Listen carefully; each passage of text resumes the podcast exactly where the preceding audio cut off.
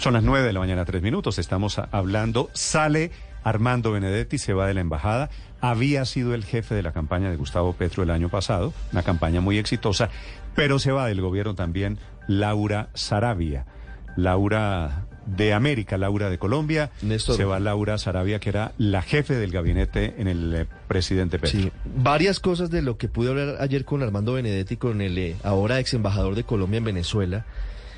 Hablé con él después de la filtración del chat con el presidente Petro. Eh, se filtra, eh, no sé si accidentalmente o no, un fragmento del chat de, Armando Benedetti con el presidente Petro ayer sobre la una y 50 de la tarde, en donde el presidente Petro le dice que por ahora todos callados, pero se nota Armando Benedetti muy molesto y, le pide al presidente que le ayude porque dice que el canciller le está bloqueando todo y él le atribuye eso a Laura Sarabia.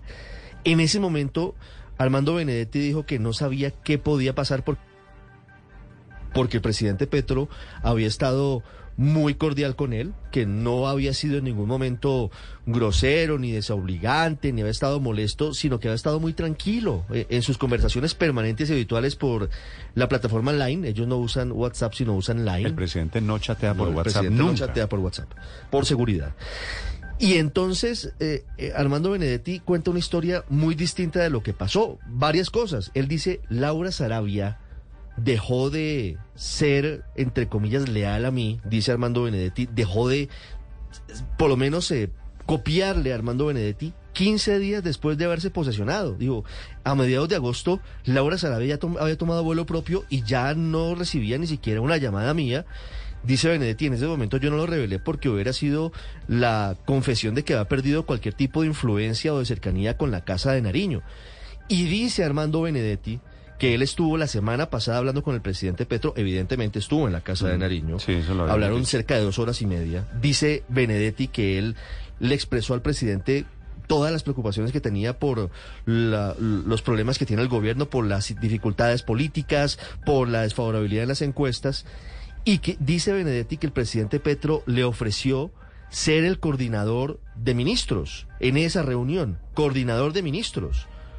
Dice Benedetti que después de eso Laura Sarabia lo llama, molesta porque le estaba quitando parte de sus funciones para que intentaran empezar a hacer cualquier tipo de empalme. Eso pasó la semana anterior, Néstor, mm. pero todo se truncó por cuenta del escándalo ah, de la niñera. Esta sí es, Luis Ernesto, la explicación de que, que usted estaba pidiendo de por qué Benedetti y Laura Salavia estaban peleando. Gran descubrimiento. Estaban peleando por una esquinita de poder.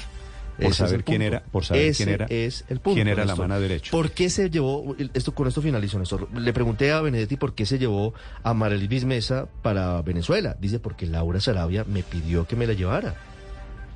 En medio del escándalo dice, llévesela y dele trabajo, porque aquí me está causando problemas. ¿Qué pasó además, Néstor? Le dije, pero mire, ustedes no habían denunciado con su esposa a Marel Mesa por haber supuestamente robado durante campaña. Me dice, yo no fui. Yo a ella la conozco. Eh, ¿Y es una vieja berraca. ¿Y quién la había denunciado? La ex esposa de Benedetti, Adelina Guerrero, sí. la denunció. No, como que ex esposa? Volvieron. Mm, él me dijo ayer que es su ex esposa. Ayer me dijo que era su ex esposa. ¿Qué pasó, Néstor? En campaña, recuerde usted que, bueno, tenían la sede alterna de la campaña en la calle 80 con carrera décima, Néstor, ¿sí? Sí, sí, sí. Ahí, bueno. En ese apartamento de, Benedetti, donde estaba ahí en ese aparta hotel, tenían una bolsa con dinero que se perdió. Se perdió la plata.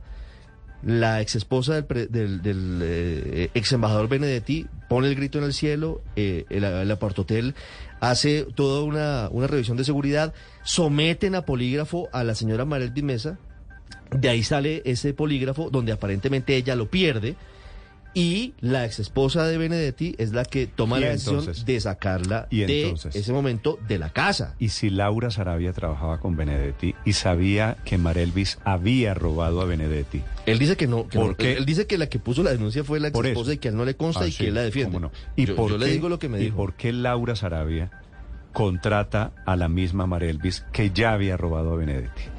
No, es que hay muchas preguntas. Podemos extender las preguntas que, dijimos a las 6 y 20 en la editorial. Hay muchas dudas sobre todo lo que está pasando en el episodio. Y ahora se viene a saber que doña María Elvis Mesa también conocía al presidente Petro y que el presidente Petro conocía a María Elvis Mesa porque de hecho gran parte de la campaña al final se hizo en el departamento de Armando Benedetti. Pues es que María Elvis le servía los tintos Así también es, al, así al es, presidente así Petro. es.